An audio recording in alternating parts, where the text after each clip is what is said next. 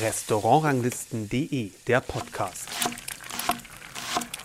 Hallo und herzlich willkommen zum Podcast von Restaurantranglisten.de. Interviews mit Sterneköchen und anderen interessanten Persönlichkeiten aus der Fine Dining Szene. Ich bin Kersten Mügge. Für meine erkältete Stimme muss ich mich schon jetzt entschuldigen. Das deutsche Winterwetter zeigt seine Wirkung. Zum Glück müsst ihr aber meine krächze Stimme nicht das ganze Interview über ertragen, denn das Gespräch, das ihr gleich hört, das haben wir bereits an einem deutlich wärmeren Ort aufgezeichnet vor einigen Wochen, nämlich in Hongkong. Da waren wir Ende Oktober mit unserem Gourmetclub auf Restauranttour durch einige der besten Restaurants der Stadt. Erlebnisberichte über die Menüs werde ich in der nächsten Zeit in unserem Forum veröffentlichen, also schaut da immer mal wieder nach. Wir hatten Glück, in der Woche, in der wir in Hongkong waren, war es, was das Protestgeschehen angeht, sehr ruhig. Ich habe persönlich nur eine ganz kleine friedliche Demonstration gesehen. Wir hatten unsere Reise auch schon geplant. Da war von Protesten in Hongkong überhaupt noch nicht die Rede. Und wir hatten bei unserer Reise einen ganz besonderen kulinarischen Reiseführer. Das war Thomas Bühner. Thomas Bühner gehörte viele Jahre lang mit dem Lavi zu einem der Top 10 Restaurants in unserer Restaurantrangliste, bevor es dann im Sommer 2018 relativ überraschend vom Eigentümer des Restaurants geschlossen wurde. Thomas Bühner hat uns also auf der Reise des Gourmetclubs begleitet. Wir waren mit ihm auf einem typischen Markt in Hongkong und eben in den besten Restaurants. Das Interview habe ich mit ihm geführt nach einem Kochkurs, bei dem er uns eines seiner Signature Dishes gezeigt hat. Es gab einen der Klassiker aus dem La Vie, ein Signature Dish, das Reh im Sud, exotischer Aromen. Das Stichwort ist Signature Dish. Wer entscheidet eigentlich, was ein Signature Dish ist? Die Gäste. Wirklich? ähm, in meiner Definition schon. Also am, ja, am Anfang der Koch über das, was er anbietet, aber wenn die Gäste es immer wieder nachfragen und es halt ein Klassiker wird, dann würde ich sagen, ist es auch ein Signature-Dish. Und ich denke, wir hatten eine ganze Menge davon. Gibt es, ähm, ich sag mal, sowas wie eine Suche nach Signature-Dishes? Braucht man die? Ich werde in jedem zweiten Interview gefragt, was kommt als nächstes, welches ist der neue Trend. Aber gleichzeitig wird nach Signature Dishes gefragt, um etwas zu definieren. Ähm, ich glaube, die braucht es. Du musst mit irgendwas definiert werden und du willst dich irgendwo rüber auch definieren. Du hast ja gerade gesagt, die Gäste eigentlich entscheiden das, oder haben es für dich aus deiner Sicht zumindest entschieden, was Signature Dishes sind. Also man kann die eigentlich gar nicht vorher ich sag mal, kreieren im Sinne von, ich will was, er will in eine neue Richtung vielleicht gehen oder was Neues zeigen und das sollte ein Signature-Dish sein. Also ich glaube, für Signature Dishes ist wichtig, dass sie eine Geschichte erzählen, Bezug zu irgendetwas haben. Ähm, ein weiterer Gang wäre ja die Fluffy Duck, die wir gemacht haben. Kleine Ente, ja. äh, die aussieht wie so eine Gummiente und genau, äh, ist entstanden hier in Hongkong, als der holländische Künstler die Ente im Hafenbecken hat schwimmen lassen da hat der René Frank, der damalige Patissier, eben so ein paar kleine Enten gekauft und die Idee war halt geboren dazu. Ich kannte das nicht. Fluffy Duck ist ein Gin-Cocktail, aber den halt als Dessert gemacht, war ja dann sicherlich eines der am meisten fotografierten Gerichte und eben darüber ein Signature-Dish. Wir haben es dann aber auch nochmal verändert, weil ich ja kein Kopierer bin in dem Sinne. Wir haben nie etwas nachgemacht. Als René Frank das Lavi verlassen hat, haben wir den Gang auch nicht mehr gemacht. Wir haben ihn dann nochmal wiedergeboren in einer salzigen Variante mit einer Entenlebercreme, aber eben neu definiert. Die Frage war ja, kann man das vorab so ein bisschen mal vorherahnen? Was, ja, das, das meinte ich ja. Wenn es eine Geschichte hat, einen Bezug, äh, wenn er dann von den Gästen geschätzt wird, wenn er sich nicht nur über ein Ding definiert, sieht nett aus, sondern schmeckt auch oder ist besonders oder hat es in der Art und Weise vorher nicht gegeben, dann ist die Wahrscheinlichkeit sehr hoch, dass man damit identifiziert wird. Im Moment sind ja dann, wenn du jetzt sozusagen nach der Schließung des Lavis bist du aktuell viel unterwegs auf Veranstaltungen und sowas, dann sind dann die Signature Dishes wahrscheinlich die, die gefragt sind oder die du dann zeigst. Ja, das ist ein Teil des Problems. Also ich habe vor kurzem gesagt, ich komme mir halt vor wie ein, ein Popstar auf Welttournee. Und das, was nachgefragt wird, sind die Signature Dishes. Es bleibt keine Zeit oder es gibt keine Gelegenheit, praktisch ins Studio zu gehen und Neues zu kreieren. Wir spielen die alten Hits.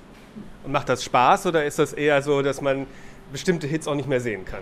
Ja, das habe ich ja selbst in der Hand, ich könnte es anders machen. Aber ich brauche halt einen Grad an Verlässlichkeit, eine Routine, die ich beherrschen kann. Also heute war hier ein Kochkurs, wir sind eine halbe Stunde vor den Gästen da gewesen, auspacken, starten. Ein, ein Auswärtsspiel im wahrsten Sinne des Wortes. Du kennst den Herd nicht, du kennst nichts in dem Laden, dann fängst du nicht an, irgendetwas neu zu machen, sondern du, du suchst halt einen Grad an Routine, den du hast. Und dann sind diese Gerichte genau das Richtige. Wie sieht das, ich sag mal, jetzt im Moment aus? Deine, deine Arbeit, dein Leben, in Anführungsstrichen, berufliches Leben. Wie gesagt, du machst viele Events, das verfolge ich ja über die sozialen Netzwerke, aber was passiert da noch und wie, wie läuft das in der Organisation? Ruft da jemand an und sagt, hallo, hallo, hätten Sie Zeit oder wie funktioniert das? Genau so, nein. Ähm, also ich mache sehr viele Sachen im Augenblick, die mir auch großen Spaß machen. Ich brauchte jetzt eine Viertelstunde, alles aufzuzählen, aber speziell die Gastkoch-Events. Es gibt ein Management in, in, in der Nähe von Paris, eins in London und eins in Singapur. Mit denen arbeite ich halt zusammen und die fragen halt nach. Aber eben auch darüber, Instagram ist ein wichtiges Medium für mich. Also wir sind nächste Woche in Korea. Jetzt schreiben schon immer wieder koreanische Köche. Entweder sie wollen helfen, was machst du da, wann kommst du an? Ja yeah, und so. Und ähm, einer hat mich angeschrieben und hat gesagt, ich habe gehört, du kommst danach nach Taiwan. Also wir sind die Woche drauf in Taiwan. Hättest du nicht Lust, für uns auch so ein Event zu machen? Können wir das besprechen in der Zeit? Mund-zu-Mund-Propaganda und der Rest halt, halt wirklich gewollt.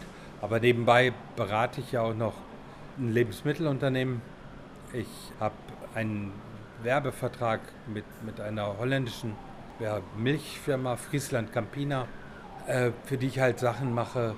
Ich bin der Culinary Ambassador für LSG weltweit. Also der Terminkalender ist voll. Ja, ich bin auch noch der, der Brand Ambassador für Difference Coffee, der, einer der besten oder sicherlich der beste Kaffee der Welt. Also habe einen, einen Vertrag mit Pöder, ähm, die ganz besondere Essige und Öle machen. Also mein Kalender ist sehr voll. Klingt für mich jetzt so, dass du bei diesen ja doch auch ferner liegenden Zielen, wir sind jetzt hier gerade in Hongkong, aber wenn dann nach Korea geht und was jetzt gar nicht so groß Zeit hast, vielleicht auch nochmal neue Eindrücke zu sammeln, was man ja sonst, was sonst in der Zeit, als das Lavi noch war, ja höchstens mal im Urlaub machen konntest. Also ich sammle viel mehr Eindrücke, als ich vorher gesammelt habe. Ich lerne sehr viel spannende Leute kennen. Wir waren ja am Anfang der Reise im Haku. Äh, den habe ich auch nur auf einer so einer Reise kennengelernt. Augustin Balbi in Barcelona beim Chefs Award habe ich äh, Ricardo kennengelernt, der früher Küchenchef beim Mauro Colagreco war. Er öffnet hier gerade ein, ein Restaurant. Das ist halt auch ein Netzwerk, das ich mittlerweile habe über, über diese Sachen, das unschätzbar ist. Ich war extrem viel essen die letzten Monate. Ich muss jetzt auch wieder lange überlegen, wo ich überall war. Aber es waren so viele tolle Sachen. Auch das bildet ja eine Meinung. Eigentlich würde ich darauf brennen, jetzt etwas zu machen und diesen Input mal auf die Straße zu bringen. Das ist die Frage, die sich jetzt praktisch angeschlossen hätte, ganz genau. Ähm ich habe es befürchtet. Na, ich, ich, also ja, wie gesagt, ich bin nicht so der große Sprücheklopfer. Ähm, ich arbeite dran, dass etwas Neues entsteht, aber mein Ziel war immer, etwas Besonderes zu machen. Also ich wollte mich jetzt nicht vom Drei-Sterne-Koch auf, ein, auf eine Schnitzelküche runterhangeln. Das kann man auch toll machen. Ich würde auch eine Skihütte in den Alpen nehmen, wenn ich dort was Besonderes machen könnte. Aber es soll halt etwas Besonderes sein. Wir hatten die Möglichkeit hier bis in den Juli rein in Hongkong, gab sehr intensive Gespräche in Hongkong Restaurants eröffnen. Wegen der Proteste hier ist das leider auf Eis und ich denke, dass das gescheitert ist, weil ein Teil der Leute, die ähm, dort damals mitgeredet haben, die sind aus Enttäuschung darüber, dass das nicht geklappt hat, haben sie das Unternehmen verlassen. Und äh, das war sehr, sehr konkret. Verträge waren fertig. Jetzt gucke ich halt nach was Neuem. Ich habe gestern erst Gespräche geführt, also bin da zuversichtlich. Irgendwann wird es was Neues geben. Du hast ähm, der, auf der Chefsache in einer Diskussionsrunde gesagt, äh, dass ihr das Lavi nicht habt so gestalten können, ich sag mal auf dem Teller schon, wie du wolltest, aber was die Gasterfahrung angeht, dass das nicht möglich war, das so in der in also einer Gesamtkonzeption sozusagen zu bringen. So in etwa gebe ich das jetzt richtig wieder. Das war, wurde dann leider nicht da ging die Diskussion dann da in eine andere Richtung. Aber das ist ein Punkt, der mich natürlich jetzt interessiert, vor allem auch in dem Zusammenhang, wenn du jetzt in so vielen anderen Restaurants hast, wo man ja auch nochmal neuen Input bekommt, wie man äh, um den Teller herum, sag ich mal, das Erlebnis gestalten kann. Was sind da so deine Erkenntnisse oder deine, ja, die Dinge, die du für dich jetzt so in dem Bereich gewonnen hast? Also ich weiß jetzt nicht genau, welche Diskussion du meinst. Die letzte bei der Chefsache oder die genau, voran? Die letzte. Die letzte, die fand ich total anstrengend, weil. Ich, okay, ja. Ähm, ich habe es halt nicht verstanden, dieses Schulterklopfen, wir sind doch die geilsten Typen, die es auf der Welt gibt. Das bin ich halt nicht und wir sind es auch nicht. Wir haben, in Deutschland ist es nach wie vor nicht verstanden worden, dass ein Restaurant auch eine Marketingmaschinerie ist. Das haben ein paar verstanden. Die haben dann auch gleich weltweite Aufmerksamkeit, ob verdient oder nicht. Tim Raue, Billy Wagner. Und wenn heute noch einer meint, er kocht einfach nur gut und das reicht dafür, dass er weltweit bekannt wird, das wird nicht funktionieren. Und dieses Ziel in Osnabrück, drei Sterne zu erkochen, war auch mein Wunsch, aber ich hätte es halt gerne weitergedacht am Ende. Es äh, mehr in die Breite geklopft, andere Sachen gemacht und dafür gab es halt ja auch wenig Verständnis. Oder ich habe zu wenig dafür gekämpft.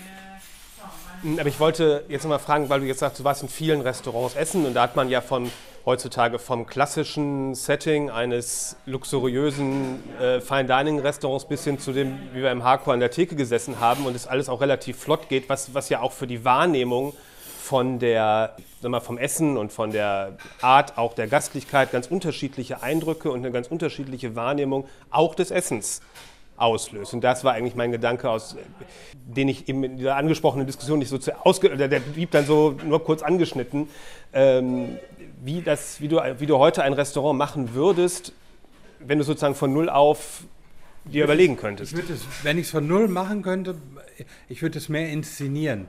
Ich würde ähm, eine Geschichte erzählen, die es wert wäre, sie zu erzählen. Ich würde äh, unterschiedliche Stationen machen. Es, es, würde nicht nur ein Fokus auf dem Essen liegen. Ja, Entertainment ist das falsche Wort, aber den Abend über eine ganz vielfältige Geschichte erzählen. Also Und das, das Essen hört nicht auf dem Teller auf, sozusagen. Ja, es hört nicht am Teller auf. Äh, wir haben heute unendlich viele Möglichkeiten. Zum Beispiel für mich eine nach wie vor faszinierende Idee ist, Heston Blumenthal hat mal Sound of the Sea gemacht, wo du ein iPod kriegtest und während du das gegessen hast, dieses Meeresrauschen hattest. Ich sag dir eine andere Geschichte mit Bildern im Kopf. Auf dem, Sta äh, auf dem Teller liegt ein Sta Steinbutt in Champagnersoße. Oder du sagst halt schon ein, ein Steinbutt von einem kleinen Kutter, muss ja nicht den Deichabschnitt machen, aber mit dem Wort kleiner Kutter ist ja gleich schon mal, läuft so ein Kopfkino ab. Und so dieses Kopfkino, das würde ich von ganz unterschiedlichen Seiten befeuern wollen und ein wirklich rundes Erlebnis draus machen. Ist das, ist das nicht auch irgendwie ich, also ich mag das auch natürlich, wenn irgendwie das eine stimmige Atmosphäre ist in allererster Linie zum Essen. Also wenn ich das, da kann man immer gar nicht so sagen, was man so als stimmig empfindet. Aber manchmal ist es vielleicht auch wiederum zu viel, dass es zu sehr ablenkt, dass man zu viel drumherum macht. Wie, wie, wie, wie, wie ist sowas, ich sag mal jetzt auch, wenn man natürlich mit Leuten jetzt spricht, zum Beispiel über ein neues Restaurant, Konzept oder sowas, die ja auch Geld dafür geben sollen. Das muss man ja wahrscheinlich wieder über sowas ja auch gesprochen. Wie sieht sowas aus in der Konzeption, in der Gestaltung? Wie, wie läuft sowas? Was, was passiert da in deinem Kopf? Ähm, äh, oder in der, auch in der Kommunikation mit Leuten, die man irgendwie für so ein Projekt gewinnen möchte? Ich hätte keinen Zettel, kein weißes Blatt, das ich voll male oder ein, ein, ein, ähm, ein PDF, das ich denen schicke und sage, das ist das Konzept. Ich würde das mit den Menschen, die dazugehören, mit der Location, da wo sie ist, entwickeln. Also ich finde, das ist ein Unterschied, ob du hier mitten in Hongkong bist oder irgendwo in den finnischen Wäldern. Da musst du eine andere Geschichte erzählen oder im bayerischen Wald oder äh, auf dem Fernsehturm. Und äh, diese Geschichte würde ich halt, halt mit den Leuten entwickeln. Ne? Also deswegen jetzt sagen, so und so sieht das aus, das funktioniert nicht, das kann nicht gut gehen. Am Ende muss es der Name einen Bezug haben zum Ort. Du kannst deine Kneipe auch nicht zur, zur Linde nennen, wenn eine Eiche davor steht. Also du, du musst das schon irgendwie machen. Und ich glaube, heute lebt es mehr und mehr von, von, von der Unterschied, von, der, von Kontroversen, dass, es, dass du deutliche Brüche hast. Was, was meinst du damit? Wenn du Eiche misst in, in Kopenhagen, ist in einer Industriehalle, aber ein hochmodernes Restaurant. Ja, da, in der Halle, da vermutest du vielleicht noch einen alten Baukran und sonst nichts. Und äh, solche Brüche meine ich halt.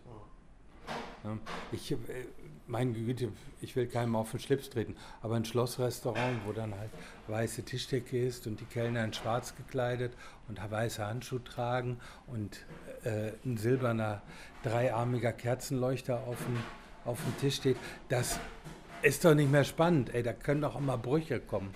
Ein Bruch war ja zum Beispiel, ist ja auch ein erfolgreiches Konzept, eine Menge Respekt davor, Kevin Fehling, der die Leute an die Bar gesetzt hat. War auch nicht seine Idee, aber für Deutschland halt mal was anderes.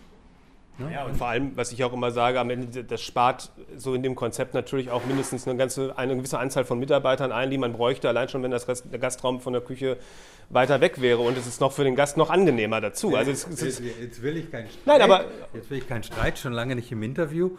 Aber das ist typisch deutsch. Da Nein. macht man sich sofort Gedanken, wie viel hat er da jetzt gespart? Ne? Nee, so nicht, so nicht, sondern im Sinne von, man muss, man muss es ja auch irgendwie heutzutage auch wirtschaftlich darstellen. Und das ist ein Konzept, was wirtschaftlich funktioniert, ähm, ohne dass der Gast darunter leiden muss. Also wenn ein Laden wegen eines guten Service nicht wirtschaftlich funktioniert, dann hat er grundsätzlich was falsch gemacht. Ich würde das positiv sehen, es schafft halt eine ordentliche Nähe. Es gibt eine Interaktion zwischen Küche und Service. Das ist ein enormer Stress, da zu stehen und den Leuten ins Gesicht zu gucken und sagen, verzieht das Gesicht oder nicht? Hat es ihm geschmeckt oder nicht? Es reißt die Köche aus der Anonymität raus. Früher kam der Kellner in die Küche rein und hat gesagt, der Gast möchte Kroketten statt Pommes frites. Dann hat die Küche gesagt, geht nicht. Das traust du dich aber nicht, wenn der Gast vor dir steht. Ne? Und so haben sich die Zeiten halt geändert. Es ist eins zu eins dann. Macht es ja auch spannend. Warum hat man das Gefühl, dass solche, sagen wir mal so, spannenden Konzepte sich doch eher im Ausland anzutreffen sind äh, als zu Hause? Oder ist das nur wieder unsere Wahrnehmung, dass die, die guten Sachen im eigenen Land nicht so wahrgenommen werden und nichts gelten?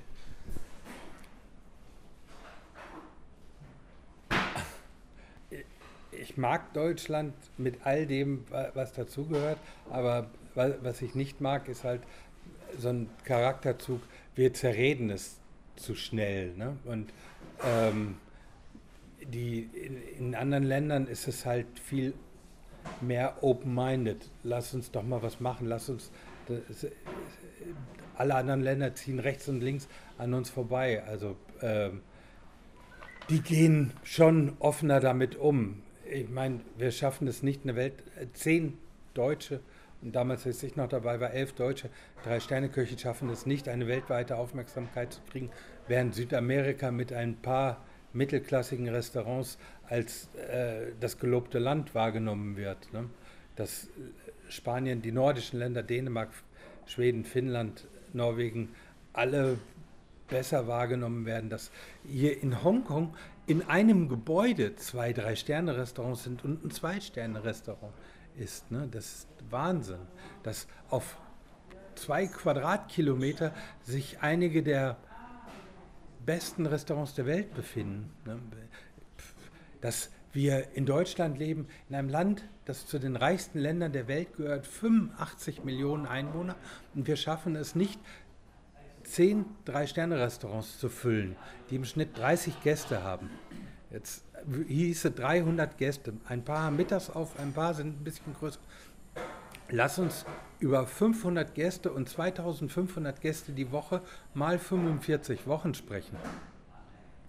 Na, da reden wir mal gerade über 12.000 Gäste im Jahr. Und wir schaffen das nicht. Stimmt gar nicht. Einer nachrechnen, bevor das gesendet wird. so, also hier nochmal nachgerechnet. 2500 mal 45 macht 112.500 Gäste pro Jahr. So, und nun weiter. Tatsache ist klar, der Heimatmarkt, äh, weder auf dem Heimatmarkt noch auf dem Internet oder auf dem Touristenmarkt der Leute, die sich für das Thema interessieren, äh, die ausländischen Gäste anzulocken, schaffen ja, beides nicht so richtig. Aus, also das, das habe ich früher schon immer beneidet und da würde ich alle deutschen Köche auch auffordern, mehr Mut zu haben und die Eigentümer der Restaurants auffordern, den Köchen mehr Freiheiten zu lassen. Björn Franzen hat mir erzählt, in dem Jahr, als er in der 50 Best aufgetaucht ist, ist er 200 Tage im Jahr unterwegs gewesen, um sein Restaurant bekannt zu machen. Wir sind ja nicht nur Köche, sondern auch Markenbotschafter und ähm, für, für das eigene Tun. Und ich, das funktioniert nicht, wenn ich hinterm Herd stehe und das ganz für mich alleine mache. Muss man aber den wenigen Gästen, die man aus Deutschland hat, auch nochmal sagen. Ne? Ja, die erwarten halt einen hohen Grad an Präsenz. Ich habe auch eine Sympathie für diese Präsenzpflicht. Also es zählt nicht, ähm, wenn ich ähm, am Samstagabend nicht da bin, aber an einem Fahrradtraining in irgendeinem Sportwagen teilnehme. Wenn, musst du halt fürs, fürs, fürs Restaurant tätig sein. Aber das sollte gelten. Und ich will auch nicht alles auf die Mannschaft abschieben, aber ich glaube, dass die besten Restaurants der Welt bestmögliche Mannschaften haben, die das auch tragen können über eine gewisse Zeit, die vielleicht nicht Visionen erzeugen können, aber die zumindest das, was abgefordert wird, für ein paar Tage tragen können, dass sie das auch alleine schaffen. Wenn es nicht so ist, ist es auch nicht die beste Mannschaft. Ich will nochmal, inwiefern hat sich das durch, jetzt nochmal in den letzten anderthalb Jahren im Grunde seit dem Ende vom Lavi, diese ganze, dieses ganze Denken, hat sich das ja für dich nochmal konkretisiert, nochmal neu gefasst? Siehst du da Dinge anders, als du in der Zeit gesehen hast? Ja, grundsätzlich. Also ich, ich ähm, die, diesen Marketing-Aspekt, dieses Instagramly-Sein, finde ich halt kriegsentscheidend für den Erfolg eines Restaurants. Dass ich früher mal gesagt habe, meine Küche besteht nicht aus Provokationen, das würde ich heute auch anders sehen. Also keine Gäste rausschmeißen oder Gäste beschimpfen, aber durchaus auch mal einen, Grad zu berühren, wo man halt sagt, mache ich das jetzt oder mache ich das nicht. Ne? Auch mal eine, klare Message zu senden, nicht immer so da, dazwischen drin lavieren, sondern ruhig auch mal ein Thema zu nehmen und äh, das halt mal zu beleuchten. Also Alchemist wieder war ich vollkommen beeindruckt. Da gab es einen Gang, einen Gang, der halt sehr auf die Verschmutzung der Meere hingewiesen hat. Ob du das nun hören willst, äh, während du deiner Frau einen Heiratsantrag machst oder nicht, da machen die sich überhaupt keine Gedanken drüber. Hm? Muss man ja sich auch nicht anhören am Ende, wenn es schmeckt. Also kann man ja machen, muss man nicht. Ist ja auch nur ein Angebot. Aber äh, ja.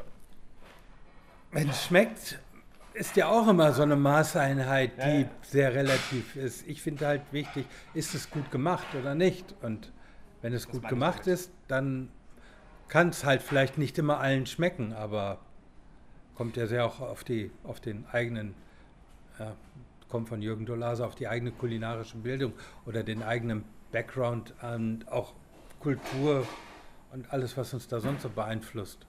Wie lange hast du gebraucht, um, ich sag mal, das, das Lavi für dich auch im Kopf abzuschließen und so neu anzufangen? Oder wie, wie war das?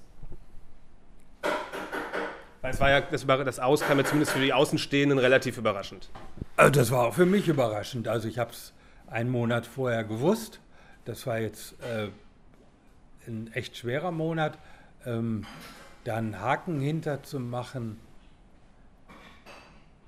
ich weiß jetzt nicht. Also, wie lange brauchst du, um die Beziehung zu deiner Freundin zu beenden, wenn du die mit deinem besten Freund im Bett erwischt? Zehn Minuten, würde ich sagen. Oder der gleiche Moment. Wenn das nicht mehr ist, ist es nicht mehr.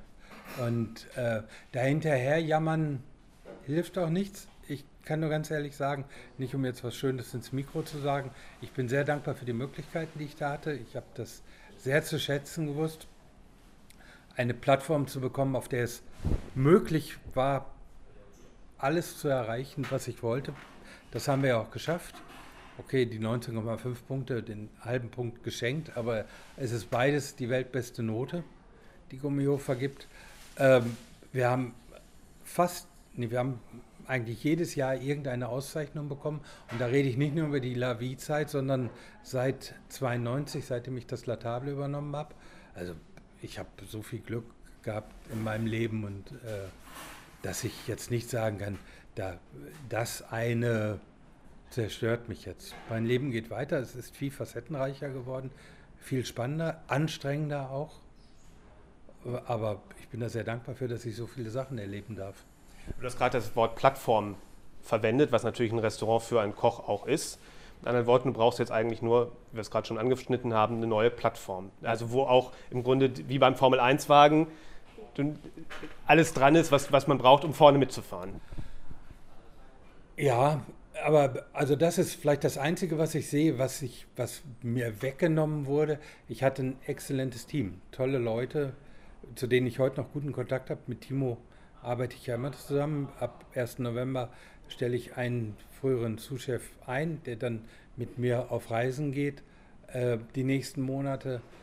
Die, also dieses tolle Team, der Roman Aster, der Patissier, Christian Scholz, Sommelier, äh, Nadja Siebert, Service und die vielen anderen, die da hinten dran gearbeitet haben, das muss ich dann ja auch wieder auf diese Plattform aufsetzen.